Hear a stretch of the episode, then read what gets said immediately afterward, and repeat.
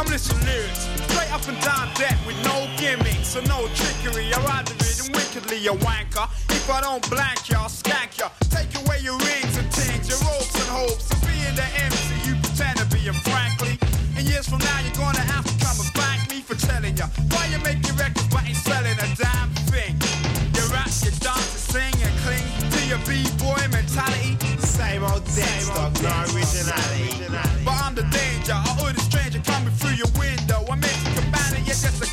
son of a bitch. The kind of type would rich and switch and change the pitch. Get hitched to a panty butters, come out and drop it like your nutters. But your chief grace. So rappers, dancers, and DJs best to come better. A touch data and get little hint from this. Rough, wicked, and Chris style. We use it a while to make Kyle and kill a show. So now you know, But call me and Bioto, you old, you roll you like a set spliff. So now I guess this is your last warning. Get your girlfriend off my trousers. I ain't into girls like Bowsers and groupies. Little panties and snoopies. Get Charlie Brown to come tie this dog down and I'm a shock out. Swing loose and fly right, I'm in flight. So buckle up and hold tight. As we mangle murder. Du 19 au 28 février, venez rencontrer votre cinéma et ses artisans lors de la 33e édition des Rendez-vous du cinéma québécois.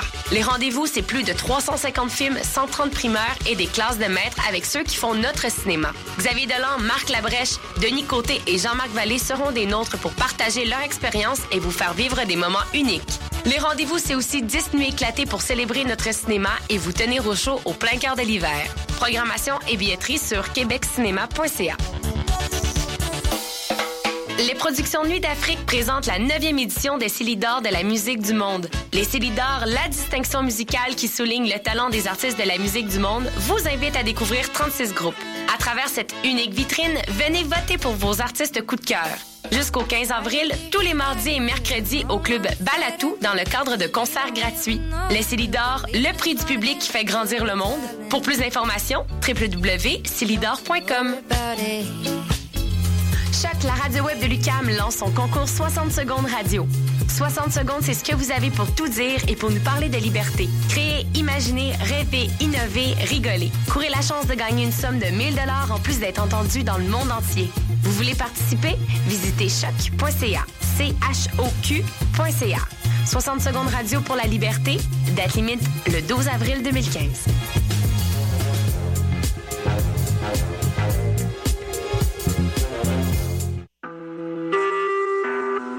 Vous écoutez Choc pour sortir des ondes.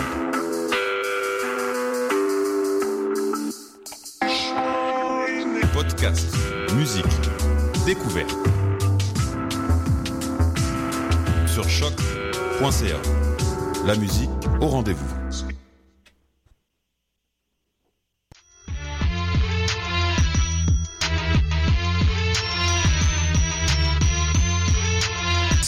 Frontières, l'alternative foot.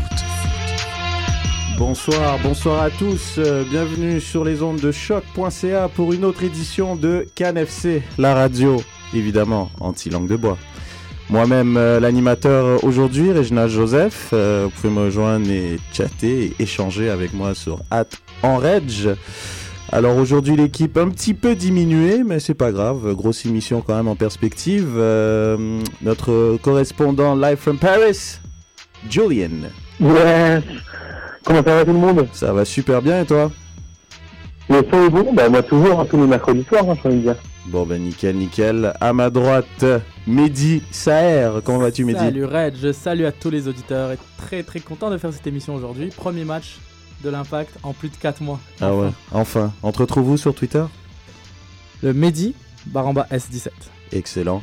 Et aussi à ma gauche, on a Fred. Bonsoir à tous. Gros résultat hier, hein, on va en parler ce soir. Exactement, chroniqueur sur Mont-Royal Soccer, entre autres notre jeune recrue, très très apprécié euh, sur les réseaux sociaux d'ailleurs.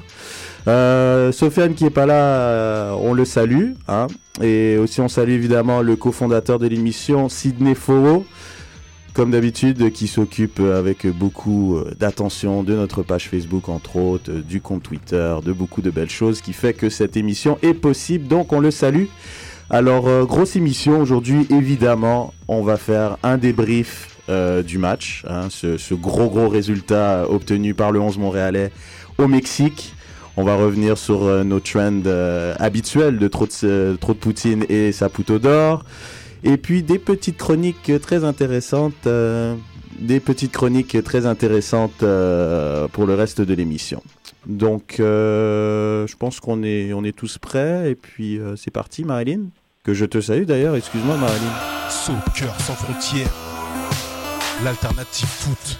Comment vas-tu, Marilyn? Oui, ça va bien et toi avec Excuse-moi, je t'ai oublié. C'est vraiment. Il y a c'est- pas de souci. C'est pas très On te tape. C'est clair, c'est clair. Alors, euh, bah écoutez, les gars, euh, on y est là. On, y est. Ouais. Enfin. C'est Ils fait. sont de retour.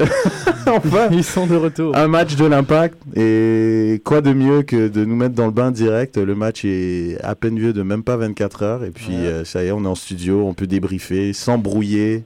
Euh, ça y est, on est dedans. C'est enfin commencé après un long temps d'attente. Je sais pas clair. pour vous, mais cette, cette euh, entre-saison-là a été excessivement longue. Ah, Elle a été très longue. Bah ouais, hein, quand tu fais pas les playoffs, hein, c'est clair. C'est dur, c'est dur. C'est dur et c'est long. donc euh, on rappelle donc que l'Impact est allé chercher un, un match nul donc 2 à 2 euh, à Pachuca évidemment donc très très gros match. Je rappelle l'alignement partant du de Pachuca, on va commencer hein, donc avec Pérez dans les buts, euh, Pérez euh, qui était présent en France 98 hein. Mm, ouais, ouais. C'est Ça, se 42 voyait, se dans son visage. Non, qu'il c'est était quand même abusé France quand même. 98. France 98, tu- est-ce que- qu'il y a un joueur qui joue encore qui était présent à France De 98 France 98. C'est abusé hein. Ah, Sûrement en Inde, quelque part, mais. Ouais. Est-ce que l'Inde était à France 98, Mehdi Non, sûrement des joueurs qui étaient à France Ah, 98 qui pardon, jouent en Inde en pardon, fait. Le- le- pardon, les clips. Exactement. On va y penser, on va, on va trouver ça pour la fin de l'émission. Pizarro, latéral droit, Herrera, Mosquera, Olvera, euh, Gutiérrez, Galavis, Debuen, Dame qui a foutu un sacré bordel sur l'aile Ouais, droite, ouais. euh, Sornosa, Lozano, et- Lozano aussi a foutu le bordel. Exactement, les deux ailiers, c'était prévu évidemment. Cano euh, seul en pointe. Et pour le 11 montréalais, Evan Bosch, euh, Toya à gauche, Simon Soumaré dans l'axe avec Cabrera à droite, Donadel Rio Coque comme milieu défensif, Duca Piatti et Map comme milieu offensif et, puis Dominique Oduro comme euh, seul avant-centre en lieu et place de monsieur Jack McNerney. Donc euh, 2-2, gros match, hein, on s'y attendait pas trop. Euh, avant de rentrer dans l'analyse du match, on va rentrer tout de suite euh, avec nos trademarks, hein, nos hashtags trop de poutine et saputo d'or. On va commencer avec Julien. Ton trop de poutine et ton saputo d'or, s'il te plaît. Ben, sans trop de surprise, pour le premier match, je vais quand même je vais le donner à, à. Euh, non pas parce qu'il y a les deux buts, mais euh, parce que je l'ai trouvé très très actif sur ce match-là. Et euh, le premier but, on, il doit rien à personne. Super conduite de balle, frappe enchaînée. Et le deuxième, il est opportuniste, donc on sent qu'il est en jambes. Donc voilà, on va on va ouvrir, la saison avec lui. Et pour mon trop de Poutine, ben, je vais le donner à Bouche parce que je le sens je le sens un peu fébrile, surtout sur le deuxième but de Pachuca. Euh, voilà, je sens que euh, c'est il, sait que la concurrence est, est derrière et je sais pas si euh, il va avoir les épaules assez lourdes, même si c'est un très bon gardien, il l'a montré la, la saison passée. Hein. Mais voilà, c'est mon tout petit bémol sur euh, sur l'équipe du 11 mois d'hier. Ok, parfait. Fred? Euh, moi, j'ai commencé avec mon Saputo d'or. Euh, comme Julien, je vais le donner à Duka. Je pense que c'était le seul joueur qui était concentré hier, qui avait l'air à suivre le jeu, euh, qui a anticipé des, des- des beaux euh, mouvements, notamment Justin Map sur le deuxième but. Et je vais en étonner plusieurs, mais pour mon trou de poutine, je vais le donner justement à Justin Map. Euh, je l'ai trouvé vraiment, vraiment absent pour une grosse partie de la game. C'est sûr qu'il a produit, il a produit un beau jeu, ça, sévère. mais Ça si on- discussion. si on regarde les statistiques, là, il y a eu 13 fois qu'on l'a passé de son côté, 7 fois a laissé son joueur seul, donc Cabrera l'a mis euh, dans l'embarras et même chose pour Camara. Euh, il a touché le ballon trois fois, l'a perdu je ne sais pas trop combien de fois. Pour moi, c'était pas un grand match de Justin Map. Parfait. Bon, heureusement, il nous écoute pas. hein. Bah, peut-être qu'il nous écoute. Hein. Peut-être qu'il toi des comptes à rendre. Vas-y. Mon saputo d'or à moi, ça va être euh, I'm in love with Rio Cocker. pas mal, pas mal. Parce que euh, il apporte quelque chose que j'ai rarement vu chez l'Impact euh, depuis qu'ils sont en MLS. Il, il récupère des balles haut sur le terrain, Ouais. ce qui nous permet de tout de suite nous lancer dans des attaques placées. Euh, je l'ai trouvé omniprésent sur le terrain. Il était partout. Je le voyais en défense, je le voyais en attaque. Euh, je pense que ça a été, ça a été pour mon homme du match, euh, même si tout le monde euh, Ouais. Tout le monde a cri- aurait tendance à dire que c'est hein. Duka. Euh, mon trop de Poutine, j'hésite un peu. Euh, mais je vais y aller pour Piatti. peut-être que j'avais peut-être que j'avais un petit peu trop d'attentes pour lui euh, hier. pour lui. Mais écoute, j'ai trouvé hier qu'il avait peut-être tendance des fois à, prendre la mauvaise décision, à vouloir y aller pour le solo. Qu'il il avait deux ou trois fois, il avait des possibilités de passe sur le côté qui auraient pu amener des belles occasions. Il est allé pour le tir. Euh, ça n'a souvent pas été cadré. Et euh, donc je vais, y aller, je vais y aller pour Piatti. Statistique intéressante sur Piatti, sur 15 possessions, a passé le ballon seulement deux fois. Donc... Euh. Ah. ah ouais. Ça confirme. c'est pas. Merci Fred.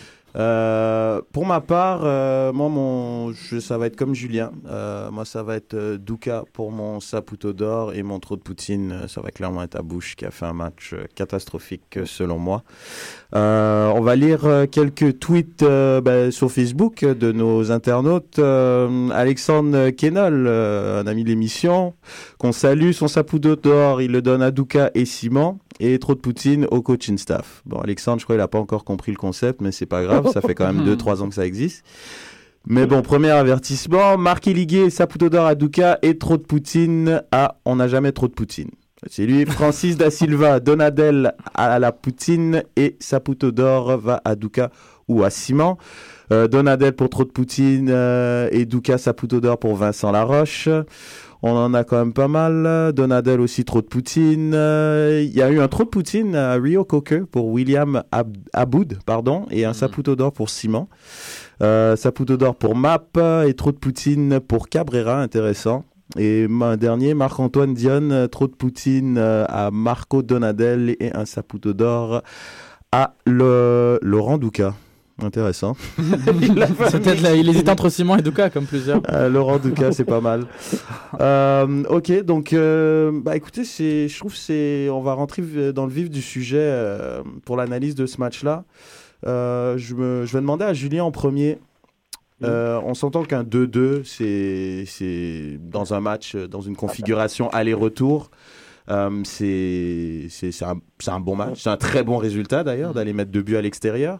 Mais est-ce que on peut dire dans l'ensemble que l'impact a fait un bon match ou bien ils peuvent avoir des regrets? Julien? Non, bien, sûr. On peut avoir des regrets puisqu'on menait 2-0. Donc à partir de ce moment-là, quoi qu'il arrive, en étant lucide, il y a des regrets. Après, ça reste un match de reprise. Il hein. faut, euh, faut aussi se rendre compte quand j'entends les internautes de donner beaucoup de trop de Poutine à Donadel, etc. Ou qu'on a, qu'on a un peu jugé trop vite Piatti. Voilà, c'est un premier match. Moi, c'est surtout sur l'état d'esprit que, que j'ai que j'ai aimé le 11 Montréalais hier. Euh, et je rejoins vraiment euh, Mehdi là-dessus. Je pense que Réo Cocker en tant que capitaine et, et euh, au milieu de terrain apporte beaucoup. Simon derrière, ça, c'est, c'est Monsieur Sécurité. Euh, voilà, vraiment j'ai trouvé. Euh, et d'ailleurs sur le premier but, on a senti vraiment une, une osmose entre tous les joueurs. Réo Cocker qui était, comme c'était qu'il avait 20 piges et qui retournait en, première ligue. Voilà. C'est vraiment, franchement, c'est trop compliqué pour moi de juger sur un premier match et de te dire euh, est-ce que est-ce qu'ils ont fait un bon match, etc. Il fallait il fallait ramener un résultat. On a marqué deux buts au Mexique. C'est historique. Faut, faut le savoir maintenant. J'attends juste qu'ils confirment euh, cette semaine. Comme ça, on se qualifie pour euh, pour des demi-finales et on va mettre le feu à Montréal. Midi. Écoute, à la fin du match, j'étais un petit peu déçu du résultat, mais en même temps, j'ai tout de suite été réaliste en me disant que si on m'avait si dit que le match allait terminer 2-2 mm. à la première minute, j'aurais signé tout de suite. Euh, ce que j'ai aimé, je suis pas d'accord avec un des tweets qui disait que qui disait que le trop de Poutine allait au coaching staff. Déjà, c'est interdit de donner trop de Poutine au coaching staff. Mais, moi, je, pense qu'au contraire, je pense qu'au contraire, justement, le coaching staff a, très bien préparé cette rencontre. Euh, en mettant un attaquant aussi rapide que Oduro, il a, il, a, il a provoqué le fait que la défense mexicaine était souvent sur les talons. Ça a donné de l'espace à nos ailiers, ça a donné de l'espace à Duca, justement, euh, avec ses courses croisées souvent. C'est ce, qui a, ce qui a amené euh, le but, c'est ce qui a amené les deux buts. Même, même, le deuxième, il a fait la même course et la balle se retrouve à Map qui fait un tir que le gardien remet dans, le pied, dans les pieds de Duca. Euh, donc, euh, je pense que le coaching, le coaching staff a très bien fait pour ce qui est, pour ce qui est de cela. Après, quand on prend en compte le contexte, le fait que oui, c'est le premier match, euh, qu'on se prépare que depuis trois, que ça fait juste deux semaines qu'on est au Mexique, qu'on joue en altitude, fallait s'attendre à, à, ce que l'équipe lève un petit peu le pied à partir de la 60-70e minute. Et c'est ce qui est arrivé. Et puis, je trouve que 2-2, c'est un score normal et ça nous permet de partir avec l'avantage pour le match retour. Fred, est-ce que c'est c'est Pachuca qui fait un, match de merde ou c'est l'Impact qui s'est euh, qui s'est parce que moi j'ai on a quand même parlé d'une équipe euh, d'une équipe de Pachuca qui allait donner beaucoup de, de fil à retordre à, à l'Impact. Ça a été le cas. L'Impact s'en sort avec un 2-2, mais quand on pense au 2-2, il y a eu quand même des, c'est des erreurs individuelles qui ont causé les deux Ouais, buts. ouais. Donc, est-ce que c'est c'est Pachuca qui fait un mauvais match ou l'Impact qui a été au top ou comment Ben, tu vois je le- pense, la je pense qu'on a sous-estimé peut-être l'impact. Puis j'appuie, euh, j'appuie Mehdi sur la préparation de, de, de Klopp. Je pense que pour une fois, il a vraiment fait un bon travail. Il faut, faut remettre les choses en contexte. Là. Les équipes américaines au Mexique ont seulement réussi à avoir deux victoires et, six- matchs nuls euh, dans toute l'histoire sur quasiment une quarantaine de matchs. Donc déjà d'aller chercher un résultat où on va chercher un point, euh, je pense que c'est c'est- très bon pour l'équipe. Deuxièmement, il ne faut pas oublier qu'il y a sept joueurs qui sont nouveaux sur l'11 partant. Euh, D'avoir une certaine cohésion, de, bouger le ballon d'une certaine façon, bon, c'est sûr qu'on a défendu beaucoup, on a attendu beaucoup l'adversaire, puis je pense que c'est pour ça qu'on a réussi à limiter les dégâts. Mais d'aller chercher un résultat contre une équipe aussi rapide avec des bons joueurs qui étaient sur le terrain, il faut, faut le spécifier. euh, je pense que c'est un très très bon résultat pour l'impact. Je pense pas que Pachuca a joué un mauvais match, euh, au contraire. Ah, au contraire. Ouais. Ah ouais, moi, bon, je sais pas, là, moi je trouve. euh, je pense qu'ils ont fait ce qu'ils ont euh, pu. Je pense qu'ils ont fait ce qu'ils ont pu. On avait un bloc compact et puis ils ont essayé de passer par les ailes. Ils ont abusé des ailes. Bon, on parle quand même d'une équipe qui, qui a mis euh, son équipe euh, A prime, B prime, beaucoup de joueurs euh, réguliers Mm. laissés au repos. Euh, Ben, je suis pas d'accord. Les, les deux latéraux dangereux étaient non, sur non, le ils terrain. étaient là, ils étaient là, certes, mais après, je trouve, c'est, c'est, j'ai pas l'impression que c'est une équipe vraiment. euh, je sais pas, Julien, ce que t'en penses. On, Non, peut vraiment voir qu'ils les ont pris à la euh, légère. Klopas l'a dit dans son interview. Il a dit il nous connaissait pas. Enfin, je pense que honnêtement, je pense que Pachuca a, a un peu dévalorisé euh, Montréal et c'est comme ça qu'il a laissé son quelques cadres au repos. Et il l'a dit, il a dit il nous connaissait pas et là, euh, bah, ça, ça change tout. C'est pour ça que ce match retour va être euh, aussi intéressant parce que ça va être le premier match à la maison, donc on va à mon avis beaucoup moins défendre et essayer de, euh, de pratiquer notre jeu. Et, et Pachuca va devoir aussi aller chercher le résultat. Donc, euh, je te rejoins un petit peu là-dessus. Je pense que effectivement Pachuca été en dessous de ce qu'on attendait. Et nous, on n'a pas été au-dessus, mais on a juste, on a juste, si tu veux, pratiqué un football cohérent. Et je pense que le, le, le staff avait prévu ce match-là. Bon, peut-être pas, peut-être sans les deux buts, hein, je vais pas te mentir, mais avait prévu de tenir au moins jusqu'à la 60-70 minutes de cette façon-là, et qu'après, ils allaient aller puiser dans leur, dans leur réserve, et ça s'est plutôt passé comme ça. Donc, euh, c'est tant mieux pour nous. Mais en effet, je te rejoins, je pense que Pachuca a, a été moins bon que ce qu'il n'aurait dû être. Mais je vais rebondir euh, sur ce qu'a dit euh, Fred par rapport euh, justement qu'il y avait sept joueurs nouveaux euh, dans ce 11 partant. Justement, j'aimerais euh, connaître votre avis un peu sur ce 11 de départ. Est-ce que c'était euh, celui qui était le plus adéquat? Est-ce que justement, sachant que c'est le premier match de la saison, est-ce qu'il n'aurait pas mieux fallu justement limiter les joueurs nouveaux dans l'effectif? Un joueur comme Malas, par exemple, moi c'est plus un joueur comme Malas qui m'a surpris qu'il soit pas dans le 11 de départ, sachant qu'il a fait une grosse saison, commencé avec deux 6 qui se connaissent pas du tout, en Donadel et Rio Coker. Mehdi, je sais pas Ouais, que mais c'est penses. 2-6, mais c'est 2-6 qui ont énormément d'expérience. Mhm. Je veux dire, tu joues au Mexique, euh, le, le stade, bon, on croyait qu'il allait être plein, il n'était pas, mais euh, l'ambiance était là quand même. Tu, tu, tu, tu prends le risque de brûler un joueur si tu le mets, si tu mets quelqu'un qui n'a pas forcément d'expérience. Donc, euh, je pense qu'ils sont allés avec le choix euh, des, des, des joueurs qui ont déjà joué dans ce genre de- d'ambiance. Et même, en- Non, même derrière, même dans la. en- Je pense que tout l'axe était, était tout l'axe de l'impact était basé sur ça. Quand on voit euh, la charnière centrale, quand on voit les deux milieux défensifs, et même quand on voit sur Piazzi et. Domoro, c'était basé sur l'expérience. Après, quand tu Mais vois Cabrera, euh, quand, quand on met Cabrera à droite, euh, c'est c'est- c'est sûrement parce que Ca- Camara pouvait sûrement pas jouer les Ah, 90 parce que minutes. ça a été compliqué hein, pour Ouais, c'est Cabrera. sûr. J'étais un peu d'accord avec euh, le, le trou de Poutine euh, de je sais plus qui là, mais c'était euh, non, c'est clair que c'était pas. euh, Ouais, Julien, t'as avais envie de rebondir, Ouais, pardon parce que euh, ce qui est intéressant, c'est surtout le. J'ai trouvé, hein, même si on a beaucoup défendu, mais j'ai trouvé que les hommes, c'était des, des, des choix résolument offensifs. Alors, est-ce que c'est une, une nouvelle façon de faire de Clopas Mais quand on voit que nos deux milieux défensifs, c'est Cocker et Donadel, Cocker qui a une, euh, une base d'attaquant, hein, il, faut, il a été formé en tant qu'attaquant, et Donadel, c'est plutôt quelqu'un de technique à la, à la Bernardello. Euh, qu'on a nos trois euh, milieux offensifs, Fiati, Map et Duca, qui sont pas euh, réputés pour super bien défendre, mais au contraire bien attaquer, avec Dominique Audreau, j'ai vraiment l'impression que là, il y a un autre, euh, un autre style de jeu qui va, qui va être euh, mis par, par Klopas et il y a des choix forts quand même. C'est-à-dire que là, on est, à mon avis, là, l'équipe, euh, l'équipe telle qu'elle était hier, hormis Camara peut-être, mais je pense que c'est, euh, je pense que c'est l'équipe qui va commencer le, le début de la saison. hein. Non, non, il y a moyen. C'est vrai qu'il y a moyen. Moi, je suis d'accord. Ah, avec vous, c'est bien sûr là. On, on- le- on va en parler de bouche. Hmm. Moi, moi, je suis d'accord avec euh, tout ce que vous avez dit. Euh, J'ai remarqué un fait, les deux buts, je ne sais pas si vous avez remarqué, mais c'est des, ballons qui ont été cherchés en milieu de terrain, haut par euh, soit Donadel, soit par Mm. euh, Rio Cocker.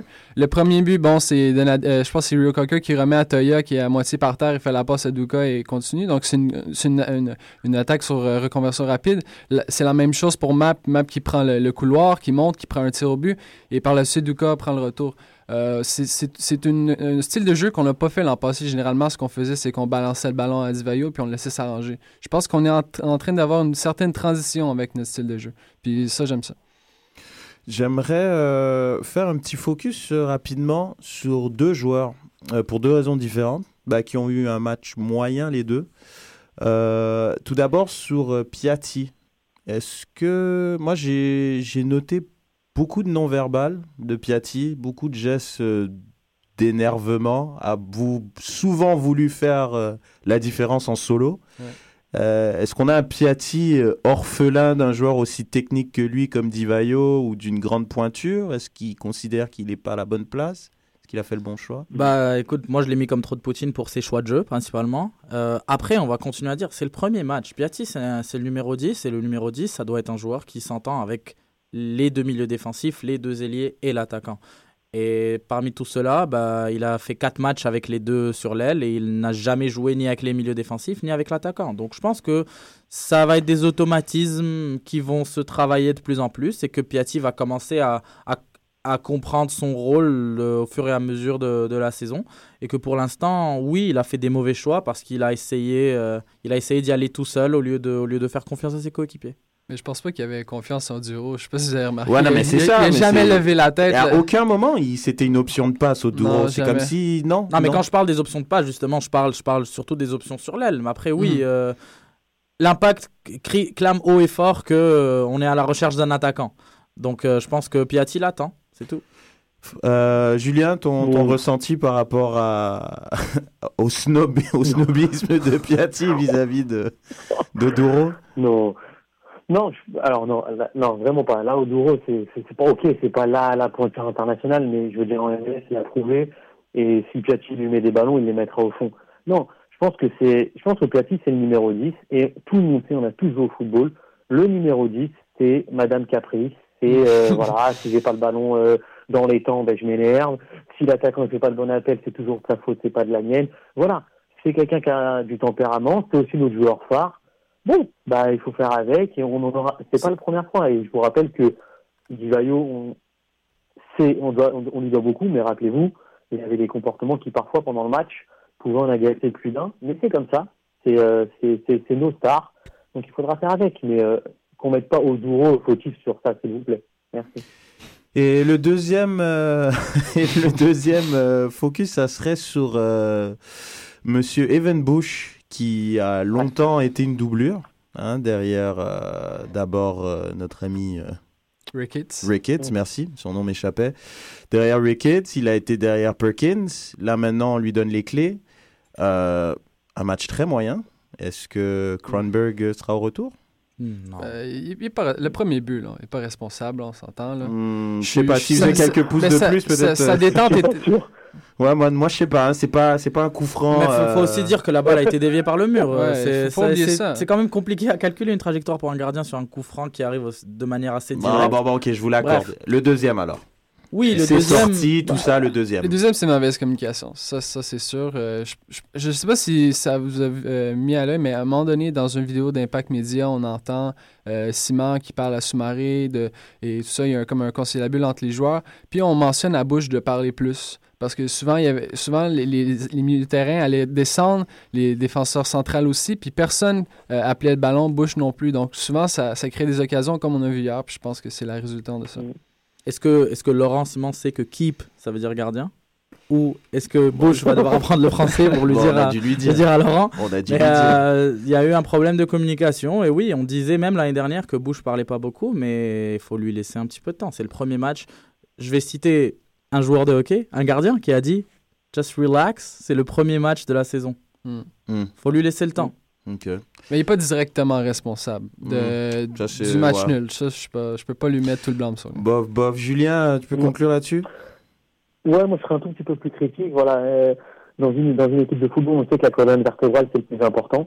Je pense que cette année, l'impact a mis les moyens nécessaires. Quand je vois que ma colonne vertébrale elle est composée de Simon, de euh, Réo Cocker, de Piatti, d'Oduro, voilà, j'estime que mon gardien doit l'être. Alors pour l'instant, je fais confiance à Bush parce qu'il l'a montré que l'an passé, il pouvait euh, bien entendu faire des gros matchs et que c'est le premier match. Mais si ça doit se confirmer et que la tendance est qu'il parle pas ou qu'il y a un manque de communication ici ou qu'il y a des sorties hasardeuses par là, bah, à un moment donné, il faudra donner la chance à Kronberg parce que lui aussi a l'expérience et qu'il peut solidifier cette colonne vertébrale.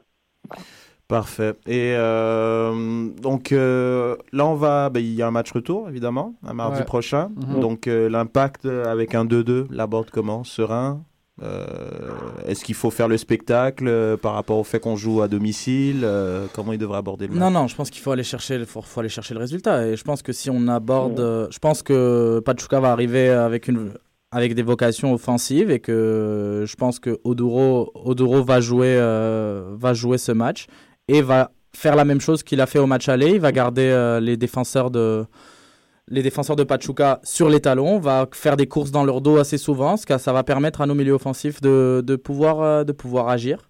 Et euh, je crois que l'impact va encore une fois jouer en contre-attaque, mais encore une fois jouer de manière à récupérer la balle assez haute. Moi, je ne sais pas si je suis, je suis trop optimiste, mais euh, Pachuca joue un match, je crois que c'est vendredi, contre euh, Tijuana, qui sont premiers au classement actuellement. Euh, ils vont avoir des choix à faire. Est-ce qu'ils vont faire jouer Jorgen Dan? Est-ce qu'ils vont faire jouer euh, Lozano? Mm. Euh, après ça, il faut qu'ils s'amènent à Montréal le temps qu'ils s'ajustent. Il ne faut, faut pas se le cacher, le, le stade olympique, c'est pas un stade facile à jouer. Je pense que ça va, ça va être un ingrédient qui, qui va changer la donne. Je veux pas, comme je, comme je l'ai dit, je veux pas être trop optimiste, mais je pense que c'est un match qui est dans la poche. Euh, Julien, pour conclure Euh, On est plus bah, confiant moi, Il y a deux choses.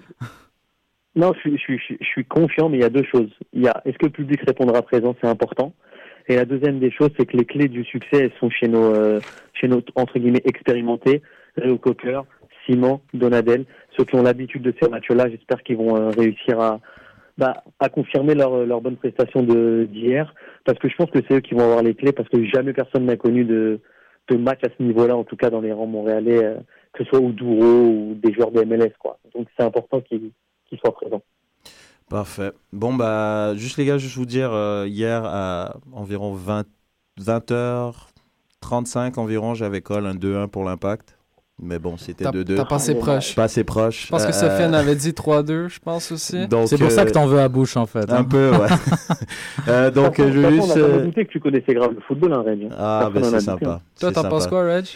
Bah moi, euh, moi je pense que l'impact ils ont pas le choix. hein. Ils vont, ils- moi je pense qu'il y avait la place déjà au match aller, il y avait la place d'aller chercher un bon résultat. Euh, Ils sont allés chercher un bon résultat. Ce que je veux dire, il y avait la place d'aller chercher un meilleur résultat. Euh, moi, la défense de Pachuca m'a semblé très faible, très très très fébrile. Donc, Surtout euh, Mascara, euh, hein. donc euh, l'impact, moi je pense à domicile, euh, il y a vraiment la place pour aller chercher deux buts, en espérant Mm. qu'ils vont pas s'en prendre trop derrière. Donc victoire de l'impact 2-1 à domicile. est Donc d'accord, euh, le- 4-3 au total. Ça marche comme en Europe, la Ligue des Champions, là? Oui, Ouais. Extérieur. euh, 0-0, c'est l'impact qui était qualifié? Exactement. 1-1 aussi. Ah, ok. De deux prolongations. Et ainsi de suite. Ouais. Euh, Julien, euh, prono, rapidement, avant de passer à autre chose? Oh, prono, euh, écoutez, je, je, je, je pense qu'on va se qualifier, mais euh, je suis pas sûr que ce soit euh, gagné d'avance, un partout ou, ou un zéro. Voilà, un zéro pour nous ou un partout. Ok, parfait. Fred? 2-1, moi aussi. Je pense qu'on va, on va accorder un but parce qu'on on va être trop fébrile, puis après ça, on va remonter la machine, puis euh, tout va bien finir. Un seul choix, on a, on a droit à un seul choix? Bah, ouais. 2-1 pour l'impact. 2-1 pour Ah, un ouais, but bah. en fin de match, ça va être 1-1 très longtemps, puis il y aura un but en fin de match de l'impact sur contre-attaque. On a Jack Linton. George euh, qui est venu il y a deux semaines, euh, qu'on salue, qui nous dit que la qualification pour la demi-finale, c'est ça le spectacle. Donc euh, mardi prochain, hein, tous au stade comme on dit, hein, il reste Ah encore oui. beaucoup de billets juste pour vous dire, donc euh, ruez-vous. Je pense que ça, ça, ça risque d'intéressant, on a eu un bon match aller. Donc euh, pour le premier match euh, à la maison, c'est pas vraiment la maison. Pardon? Il fait froid là sur Montréal, est-ce qu'on peut aller au stade de genre 1h30 et tout bien ou... Ouais, non, il fait froid. Il fait froid, il fait froid. Faut, faut regarder Météo Média, Julien, c'est chaud. là. Parfait. Bon, on laisse euh, Pachuca et la Ligue des Champions de côté et puis euh, on va passer à la chronique de Fred euh, qui va nous parler euh, justement de joueurs qui étaient absents aussi, entre autres, Ouais. au, jeu- Mhm. au match d'hier. Et ça, j'ai retenu une petite leçon euh, après, le départ inattendu, faut se dire, de Carl. Je me suis dit, ben, qui qui a, a sa dernière saison? Qui qui a la saison de la dernière chance? Euh, on a plusieurs joueurs qui sont là depuis le début ou pratiquement qui n'ont pas joué de grosses minutes. Euh, les noms que je retiens surtout, c'est Malice, qui a eu une très bonne saison, heureusement pour lui, l'an dernier. Euh, il y a eu seulement 15 départs. Euh, et, ça, ton année de 25 ans, a joué 1300 minutes, ce qui est, qui est vraiment pas beaucoup en près de 3 ans. Euh, Vandril. Je suis vraiment triste pour lui. On dirait qu'il est destiné à être le troisième violon euh, en, en défenseur central. Il a joué 1600 minutes en deux saisons et demie, 16 départs. Euh, Est-ce qu'on va enfin lui donner sa chance? Est-ce qu'il va encore enfin commencer au moins 15 à 20 matchs cette saison? J'ai peur que j'ai peur que non. Puis Blake Smith, Blake Smith, qu'est-ce qu'on fait encore avec Blake Smith? Il a joué 300 minutes depuis son arrivée. Euh, Juste donner une idée, Jérémy Gagnon à Paris en trois matchs, on a joué plus que lui. Donc je pense qu'on lui fait plus confiance. Qu'est-ce que vous en pensez, messieurs? Écoute, euh, pff, déjà, il y a une chose qu'il faut savoir, c'est que les joueurs qui ont été formés à l'académie ne, ne comptent pas dans la masse salariale. Oui, ça, oui, c'est un, c'est un, c'est un détail indéniable qui joue en leur faveur. Euh, maintenant, on va voir avec la nouvelle convention collective euh, si, si elle a lieu. Euh, je pense que ça dépend des positions. C'est une question de confiance du staff technique. L'impact cherche des résultats tout de suite. Je vais prendre l'exemple de Vandril. Oui, Vandril doit être destiné à être le troisième, mais ce n'est pas quelqu'un qui va se plaindre d'être le troisième, étant donné qu'il a vient de l'académie. Donc, je pense que, et étant le troisième, il a, il a fait, il a donné, euh, il a donné raison euh, au staff de, de l'utiliser. Mais est-ce qu'il peut jouer sur 34 matchs? Je ne pense pas. Mais euh, non, je ne pense pas que Tu penses ce pas soit la Cabrera dernière saison. a pris sa place euh, maintenant dans les Mais ça reste à voir. Je rappelle Cabrera est, Cabrera est prêté. Hein. Ouais, mais Cabrera, est-ce qu'il est là sur le long terme? On ne sait pas. Si oui, peut-être.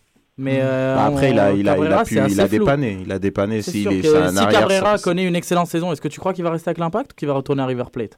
Bah, il va aller à River Ça, Plate. C'est ça. Donc, euh, donc à ce moment-là, à ce moment-là, Vandril, je pense qu'il va encore être le troisième, le troisième défenseur. Bon, après, prochaine. troisième défenseur, euh, tout dépendamment euh, de. Je pense si Mm. l'impact compte jouer sur plusieurs tableaux, c'est pas plus mal. Il y a toujours ça, des exactement. blessures en cours de route. Tu commences pas une saison avec juste deux centraux. Moi, je pense qu'un troisième central, euh, euh, défenseur central, c'est pas mal. Un troisième central qui a, qui, est- qui, Qui a de selon l'ex- moi, a, qui commence a à avoir répondu de- aux attentes. Oui. Et moi, je pense qu'il y a un, détail, un autre détail aussi, c'est le fait qu'on ait autant de nouveaux joueurs fait que ces anciens-là, mais qui ont fait partie de l'académie, commencent à sentir que c'est leur équipe. Ouais. Quand ils venaient d'arriver, il y avait tout, tout le... J'ai pas envie de dire le clan, mais il y avait tout le groupe des Italiens qui... ont- qui Groupe au- et au- clan, c'est pareil, Mehdi. Bref, il y, a- il y avait, il y avait euh, les joueurs, les joueurs euh, qui av- avec énormément d'expérience, qui étaient là avant eux, qui devaient leur apprendre c'était quoi le, le football professionnel, qui devaient les prendre un peu sous leurs ailes. Est-ce qu'ils voulaient le faire? Euh, Peut-être, peut-être que non. Et maintenant, c'est eux les anciens, c'est eux qui vont expliquer aux nouveaux comment ça se passe à Montréal. Je pense qu'ils sont. Ils sont en train de prendre un peu le groupe.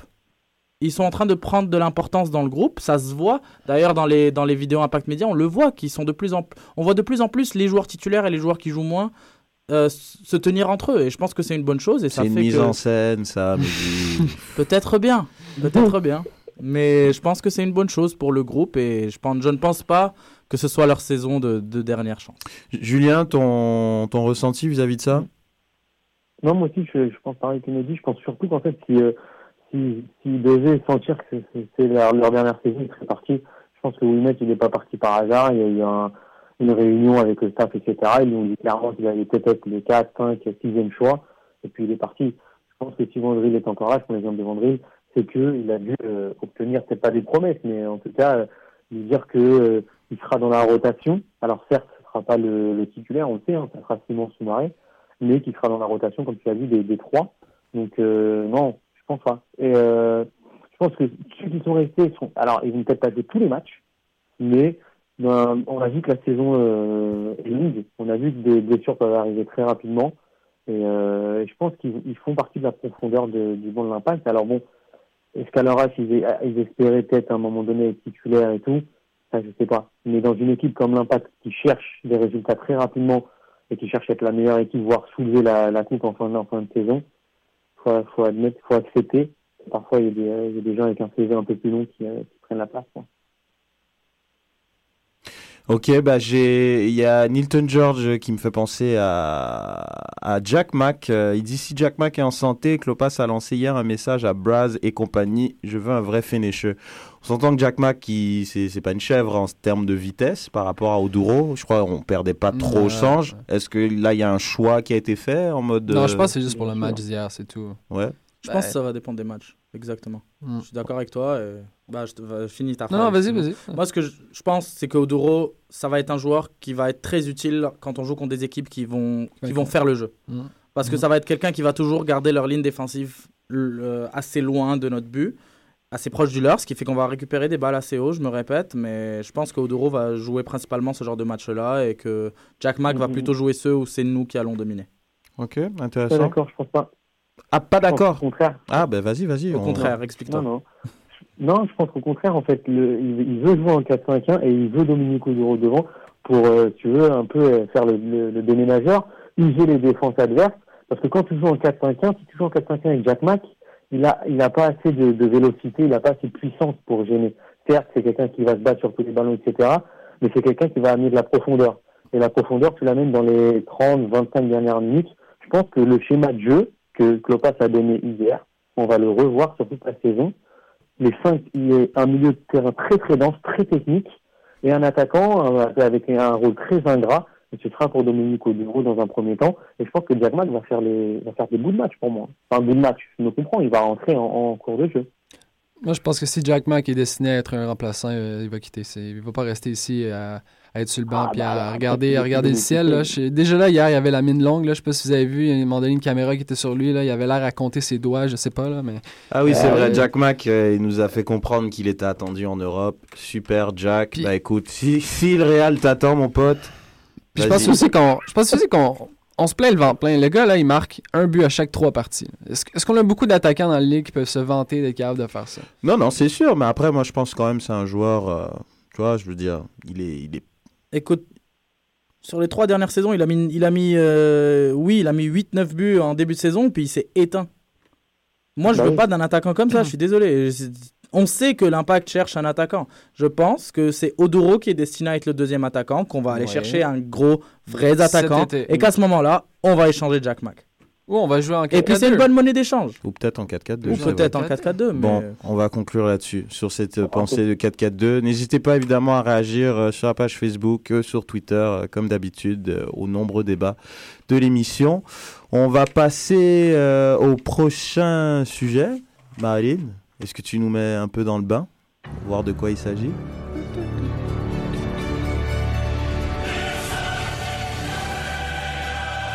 C'est de ça qu'il s'agit. Est-ce que vous avez les frissons?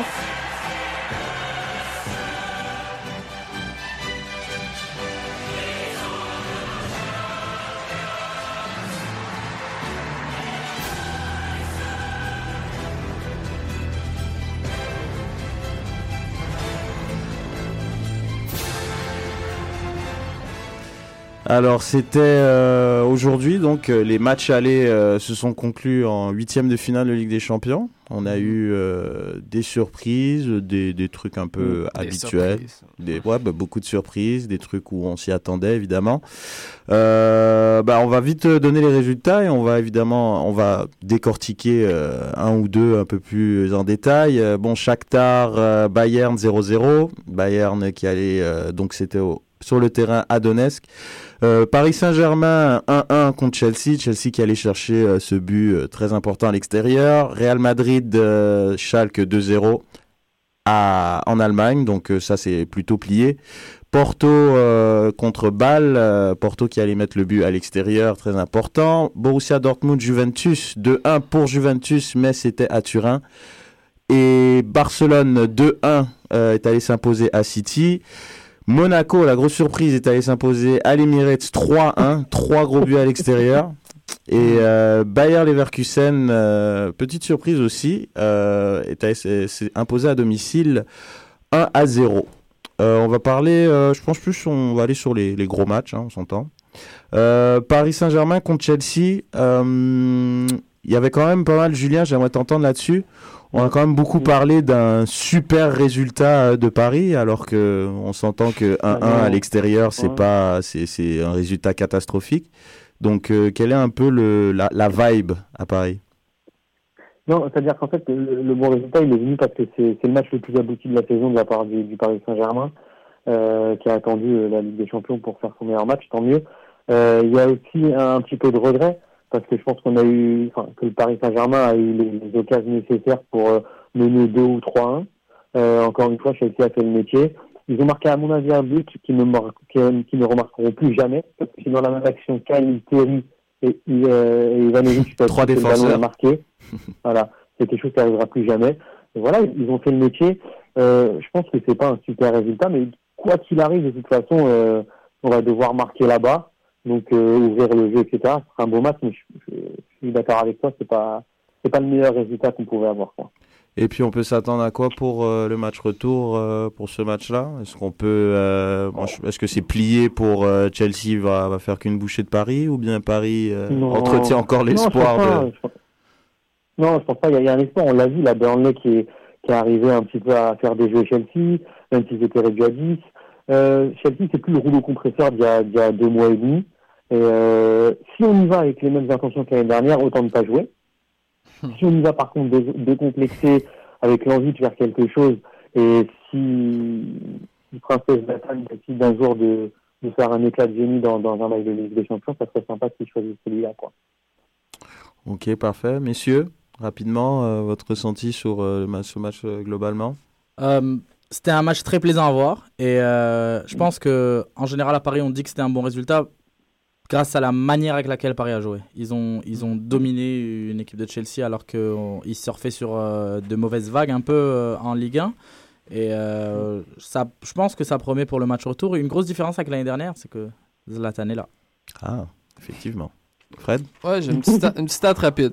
Cette saison, Paris à l'extérieur, 5 victoires, 6 matchs nuls, 2 défaites. Donc, contre des adversaires qui sont franchement moins forts que Chelsea. Et une autre statistique, Chelsea à la maison, 26 buts pour, 4 buts contre, 11 victoires en 12 matchs. Donc, euh, je pense que Mourinho va, comme on dit en anglais, park the bus devant le net. Puis, euh, ce match-là est fini.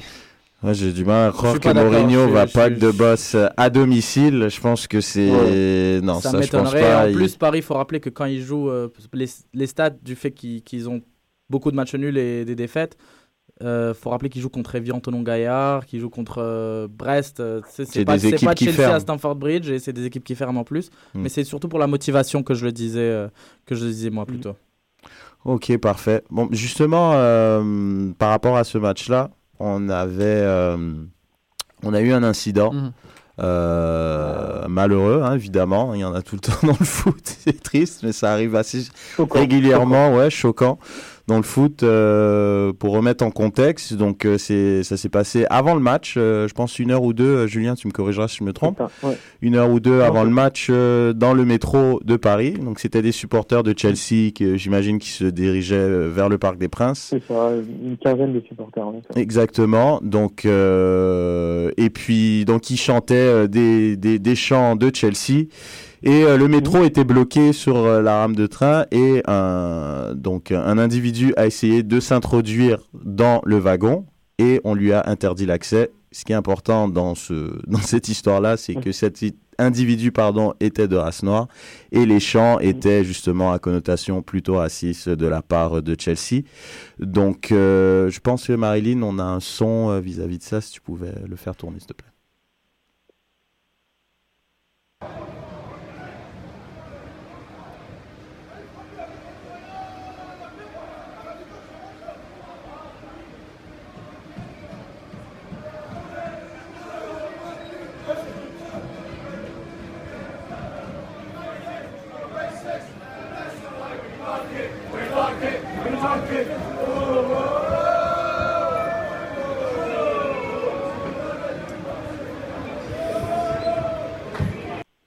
Donc voilà, donc euh, en gros c'est we're racist, we're racist and that's the way we want it. Mais That's the way we like it. we like it, pardon. C'est quoi le vrai chant de Chelsea par rapport à ça? Ça, c'est un chant de- des petites équipes euh, anglaises à chaque fois qu'ils jouent contre des grandes équipes. Je pourrais pas te dire le chant exactement parce que je, ne- je ne vais pas souvent au stade pour les petites équipes, mais euh, exactement, c'est un chant de petites équipes anglaises. Mais, donc voilà, donc c'était donc cet incident-là. Donc j'aimerais avoir Julien, si tu pouvais me donner un peu Mhm. rapidement le, le point de vue de Pas en France de ça parce que c'est ça s'est passé à Paris Ouais. et puis euh, donc c'était Chelsea PSG. Donc euh, le point de vue franco-français euh, de ce de cet incident-là. Ouais, franchement, ici, ça, ça a fait grand bruit. Comme je t'ai dit, hein, le, le mot choquant, c'est, euh, vraiment pas un mot fort. C'est que, à la limite, que, les supporters, on connaît des débordements entre eux, etc. Mais que, ce soit fait par des, des supporters de l'équipe adverse dans un pays qui n'est pas le leur, etc. Enfin, on assistait à une scène vraiment incompréhensible, surtout pour la, la personne qui a été chassée de ce, cette rame de métro. Puis tous les gens qui, qui étaient autour, euh, il y en a qui ne savaient pas si c'était des chants, qui euh, enfin, qui s'amusaient entre eux, parce qu'il y en a qui voyaient pas la personne qui était éjectée du, du de la rame.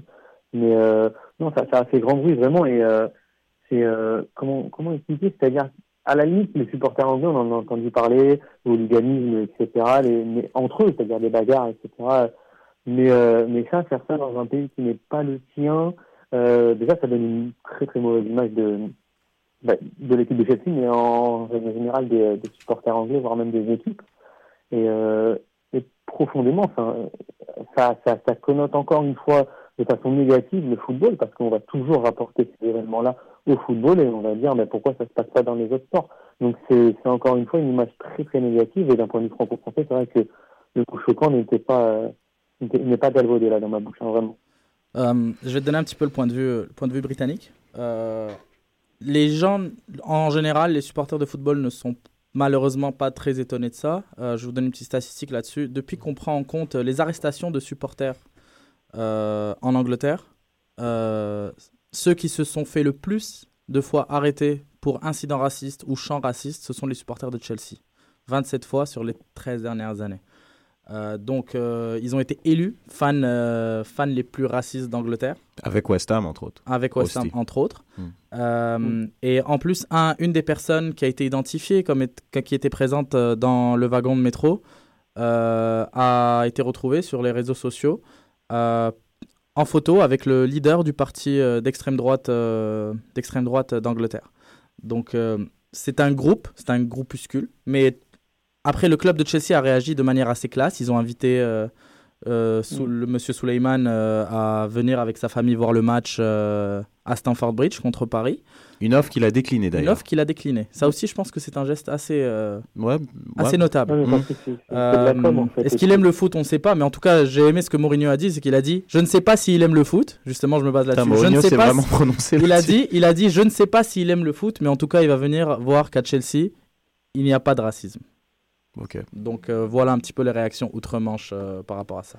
Non, mais ce qui, ce qui, ce qui est fou, c'est que si on sait tout ça, si on sait que les supporters de Chelsea sont, euh, sont du fait, etc., c'est bizarre qu'il n'y ait pas une, une communication un peu plus soutenue euh, de la part de la fédération française, euh, anglaise et française, ou des autorités françaises et anglaises. C'est ça que je, je suis un peu atterré, en fait. C'est-à-dire que ce groupe-là, il est connu pour ça, et il se balade dans les rues de Paris sans qu'il y ait une surveillance, etc., alors que euh, quand il y a un Lyon-Saint-Etienne, par exemple, on empêche les supporters stéphanois d'aller se rendre à Lyon. Donc c'est c'est ça que je comprends pas. Alors après, ouais, la com de dire euh, que Mourinho dit oui, on l'invite, le monsieur à venir au stade, euh, il s'en fout, lui, monsieur. Ce qu'il ce qu'il a Non, dit, mais d'un autre côté, euh, les fans ont été identifiés. Il y a déjà 7 personnes qui sont interdites de stade euh, à Ouais, non, vie il y a- à je pense qu'il y a- Chelsea. il y a Donc, des a eu- il y a eu mesures- les réactions. Il y a des mesures qui ont été prises, mais Julien, on va couper euh, là, là, pour euh, ce sujet-là, parce qu'on va, Bien avant sûr. de terminer l'émission, on voulait parler des droits télé. euh, justement, on est en Angleterre depuis tout à l'heure, donc on va parler euh, des droits télé euh, en IPL. euh, midi. Je vais essayer d'aller un- assez vite, vu Ouais, qu'on non, manque non. un petit peu de temps. Mais euh, bref. Il n'y a pas plus, pas plus tard qu'il y a 10 jours, Mhm. les droits de télé en Angleterre euh, ont été signés pour euh, la période 2016 à 2019. Je rappelle qu'en Angleterre, ils sont toujours signés sur des périodes de 3 ans. Euh, C'est le groupe Sky et BT qui ont réobtenu les droits, puisque c'est eux qui les avaient après avoir dépensé énormément déjà pour, pour la dernière fois. Les droits s'élèvent aujourd'hui à 7 milliards d'euros sur une période de 3 ans. Je dis bien 7 milliards d'euros, c'est assez exceptionnel. C'est une hausse de 70% par rapport à la période 2013-2016. Donc c'est la deuxième fois de suite qu'on a une hausse de 70% des droits télé en Angleterre. On peut dire qu'il y a un buzz. hein.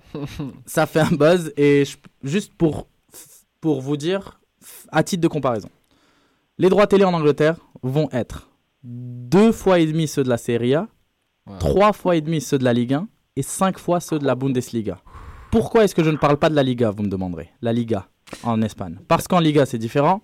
Les équipes négocient elles-mêmes le- leurs revenus télévisés. Ce qui est très inégal. Ce qui est très Ouais. inégal et c'est ce qui fait que le Real et le Barça empochent près de 140 millions d'euros euh, chaque année à eux seuls, ce qui représente quasiment 45% des revenus télévisuels en Espagne. Hmm. Donc euh, on- la différence entre la Liga et l'Angleterre, c'est qu'en Angleterre, c'est c'est réparti de manière beaucoup plus équitable. Donc, avant cette hausse, soit la saison dernière, l'équipe qui a gagné le plus en droit TV en Première Ligue, c'est Liverpool. Étonnant, Étonnamment. ouais. Étonnamment. Bah, ils ont fini deuxième. Donc, euh, bref, éton- étonnant, oui. Avec Il y avait- 117 il y avait le millions. hype. Avec 117 millions. Mais attendez, c'est là que ça devient intéressant. L'équipe qui a gagné le moins, c'est Cardiff. Bon, c'est ils ont fini dernier. Avec 74 millions d'euros. C'est plus que le Bayern ou le PSG. Ouais, c'est- plus que 17 équipes en Italie. C'est plus que 18 équipes espagnoles. On parle Wow. du dernier de Première Ligue là. Et ça, on parle de avant la hausse. Hmm. Donc, la Première Ligue est une des ligues qui distribue les revenus télévisuels de la manière la plus juste en Europe. Au contraire de ce qui se passe en Espagne, comme on a dit. Maintenant, après la hausse, les équipes de Première Ligue vont détenir toutes les places du top 20 en termes de revenus télévisuels en Europe. Il y a juste le Barça et le Real qui, qui s'incrustent un petit peu dans ce top 20-là. Qu'est-ce que ça change? Ça change pas grand-chose pour les grosses écuries européennes, mais ce qu'on peut dire, c'est que avec cette distribution équitable en, en Angleterre, euh, les équipes anglaises se partagent un énorme gâteau qui grossit de plus en plus, ce qui leur confère un pouvoir d'achat qui est extrêmement supérieur aux autres équipes européennes qui ne jouent pas pour le championnat. J'enlève Bayern, PSG, Ouais. euh, Real et, euh, Qui et joue dans des championnats en bois, c'est ce que tu es en train Non, de non, dire. qui ne joue pas, qui ne joue pas le championnat. Ah. C'est ça que je veux dire. On s'entend. Bref. Plus- et pour vous donner un exemple, un QPR pourrait arracher un joueur à un Dortmund. Mm. C'est- C'est ça, que C'est ça, fou, hein. c'est ça que ça explique en termes de pouvoir d'achat. Et ils pourront faire monter les enchères pendant les mercatos pour éliminer la concurrence assez vite et sans se faire inquiéter par le, par le fair play financier. Donc c'est ça, comme je disais, on n'est pas à l'abri d'un transfert du style Swansea ou West Ham qui va arracher à des joueurs, à des équipes comme Rome, l'Atlético ou Marseille. Chose Très qui est souvent. déjà arrivée d'ailleurs, Loïc Rémy, euh, Marseille à QPR. Mm. Euh, en gros, on, peut dire que la Première Ligue, encore plus qu'elle ne l'est déjà aujourd'hui, sera la ligue qui attire le plus de joueurs en Europe. Et ça restera l'une des ligues les plus disputées et, et les plus attractives. Mais à coup de dollars, est-ce que c'est juste? Mais, Hmm. mais, car il y a un mais, il y a beaucoup d'analystes en Angleterre qui s'inquiètent pour le futur du football anglais. Il y en a beaucoup qui disent que ça va se faire, tout ça va se faire, ça va être bien pour le championnat anglais, mais ça va se faire au détriment des jeunes joueurs anglais qui vont voir les étrangers prendre leur place. Donc on va voir, on aura plus de chances de voir une équipe anglaise gagner la Ligue des Champions que de voir l'Angleterre gagner la Coupe du Monde. Qu'en pensez-vous, messieurs? Ah, ben ça. ça bah, ça, c'est- c'était. It's a given. ça fait un moment que l'Angleterre aurait pu gagner la Ligue des Champions. Ils l'ont pas fait. Euh, la, la, la Coupe du Monde, ils l'ont pas en- fait. en je pense pas. 60, euh, 66, Oui, bon, 66 la c'était- dernière fois C'était chez eux. Euh, Bon, il y avait beaucoup de choses à l'époque. En 66, les- le monde se passait pas de la même manière. Je suis d'accord. C'était un peu différent, mais c'est vrai que c'est c'est intéressant de voir. Mais c'est- ce que je me demande, c'est vraiment l'attirance que des clubs anglais maintenant peuvent avoir pour la Ligue des Champions maintenant, puisque ils ont tellement de revenus dans leur club, alors le dans leur prestige. Ça championnat. reste du prestige, ça reste Ouais. du prestige. Euh, Il y a quelque chose qui est très important en Angleterre, c'est l'honneur et représenter, représenter l'Angleterre euh, en Europe. Et le la Ligue des. Champions reste quelque chose de, de très très important pour les clubs anglais. Et surtout, même pas forcément jouer ou, ou- plus le fait de finir dans les quatre premiers en Angleterre que d'aller en Ligue des Champions, ça reste un, un honneur. Le mot Big Four vient de là et tout le monde veut faire partie de ce Big Four là. C'est sûr, mais, euh, mais en même temps, ce que je trouve euh, bizarre, c'est quand on regarde les, dernières années, bon, c'est vrai que tu as les équipes espagnoles qui, qui sont vraiment, qui, qui ont mon- monté d'un cran, les équipes allemandes, mais on regarde par exemple l'Europa League, qui est une équipe qui qui est une ligue qui pourrait attirer, euh, des gens pourraient justement aller chercher des fonds là-dedans, mais les clubs anglais qui finissent 5, 6, 7, 8e, bon, on les voit jamais, les clubs, Bah, on, déjà, par- on voit euh, toujours les clubs portugais, les On peut juste euh, voir euh, les revenus du gagnant de la Ligue Europa et les revenus du gagnant de la Ligue des Champions. C'est près de, il y a près de 90% de différence. C'est quoi, c'est 30 millions, je pense, la Ligue des Champions Bah, je sais que la Ligue des Champions, non, c'est dans les 75 millions. 75 millions? La Ligue des Champions et c'est dans les 10-15 millions. bah, la- déjà, je pense que tu, passes le premier groupe, tu gagnes euh, 30 Bah, millions, c'est je crois, ça, en tu, Ligue passes, des tu passes Champions. le groupe, tu gagnes plus que le vainqueur de la Ligue Europa. Ouais, non, c'est... Donc déjà, ça donne, une- ça donne une idée. Donc là, on revient aux droits télé. Donc avec l'honneur, alors tu oui, dis on que... parle de droits télé. Bah, les bah- revenus en Europe jouent beaucoup sur les droits télé. Alors, non, non, non, là, non, je mais, ce, non, mais ce que je veux Non mais ton code d'honneur il m'intéresse là, juste savoir. Fait que par rapport à l'honneur, tu vas me dire que comme avec tout le blé qu'on donne en IPL, ils vont quand même avoir envie. Je de- dis justement de- qu'ils n'ont pas envie de jouer la Ligue Europa. Non non mais moi je veux tomber. savoir par rapport à la Ligue des Champions. Je reviens à la Ligue des Champions parce que c'est je sais pas, je trouve ça quand même c'est incroyable ces chiffres là. La, la Ligue des Champions peut pas match ce genre de prix là. Moi je trouve ça je sais pas. La Ligue des Champions, c'est la gloire. C'est la gloire sur le continent. Et c'est quelque chose que toutes les équipes recherchent. Tout joueur qui joue en Europe va te dire je rêve de gagner la Ligue des Champions. Et Hmm. pas je rêve de gagner le championnat. Je suis d'accord avec toi. Donc ça reste. La Ligue des Champions, c'est quelque chose de mythique et ça le restera. Ouais, c'est mythique pour des clubs comme le Real, euh, tu vois, qui ont, eux, ont bâti vraiment leur identité sur la Ligue des Champions en en gagnant 5 de suite au début. Moi, je pense là. pas que ce soit juste le Real. On a juste à voir, euh, on a juste à voir la, la réaction de, de Chelsea quand ils ont gagné la Ligue des Champions. Ça reste la plus grosse ligne euh, de leur histoire. Drogba fait partie euh, des plus grands joueurs de l'histoire de Chelsea, Ouais. notamment grâce à cette Ligue des Champions. Effectivement. Ok, parfait. Bon, ben, on va, on va conclure euh, l'émission là-dessus. Euh, Julien, je te remercie pour ta collaboration, comme d'habitude. Tu étais plutôt Mais sympathique. c'est vous je remercie. Par contre, il y a- j'ai vu beaucoup de tweets Reg, qui te demandent une- un petit mot sur Arsenal, mais bon, on va pas te mettre trop euh, dans le. Il y en aura, il y en aura. Je crois que. Attends, Mehdi veut rajouter un dernier truc rapidement Ouais, je voudrais juste euh, citer un petit tweet de Canet qui dit euh, justement Philippe Auclair parlait d'un club comme Man City dont les supporters préfèrent euh, la Première Ligue à la Champions League. Ouais, c'est vrai, effectivement. Mais j'aimerais bien voir leur réaction le jour où ils gagneront la Champions League. Ils la gagneront jamais. Bon, Mais là, c'est aussi, non un autre débat. Non, moi, moi aussi, je la gagnerai. J'ai jamais la gagné, Julien, si tu veux vraiment savoir. Bon, on remercie euh, bah, tout le monde. Hein, c'est sympa. Euh, Marilyn, euh, Sid, évidemment, Fred. euh, C'était top. Euh, comme d'habitude, vous pouvez réagir sur euh, Twitter. Euh, et sur la page Facebook, Euh, vous pouvez télécharger évidemment sur SoundCloud, sur iTunes, euh, sur Stitchers. Donc euh, merci, merci encore, 3500 fans, euh, c'est génial. Bravo. Commence pas avec ça, Julien, commence pas. Donc, euh, tous au stade euh, mardi, l'Impact joue le match retour. Donc, euh, merci et puis à la semaine prochaine. Bonne soirée. Semaine à tous. Salut, salut. Soccer sans frontières, l'alternative foot. A smooth Harlem cat with a funny looking hat. Tricking all over the map, making all the people clap as he laid down the licks and the drummer got wicked. Way, way back, well before can I kick it? Afro-American dreams of the big stage. Following the Soul Kings, talent you could gauge as. Cream of the crop, house band for Red Fox. And when Tamales hot, they were rock at every spot. So even though his name never got the proper fame, abilities were sought by the best in the game. Harry Belafonte, Martha and the Vandellas. Chop Chop Chop was just such a hit fella. Casting spells near and far on his guitar. From concert halls to pubs, clubs, and bars. Knew the era star, so many stories to tell. Life changed while gigging at a Calgary hotel.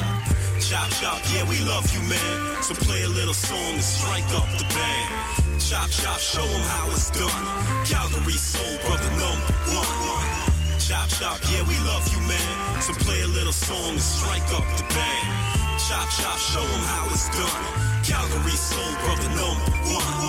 Chop fell in love, decided to settle down. Land with the maple leaf, the soul will still resound. His name grew round the players of Cowtown. The man had a knack, the new home found. He was a father, husband, friend, and performer. Met a young crew that was drawn to the former. Hearing of his talents, they suggested collab. So we listened to the beats. Hey, not that bad. Hip hop indebted to his era of prominence. Three tracks deep, the connection was obvious.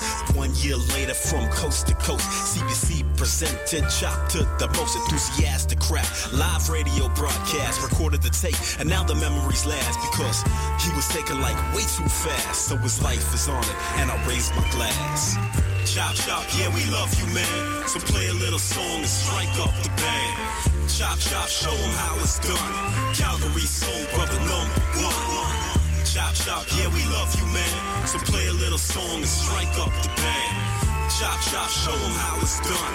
Calgary soul brother number one.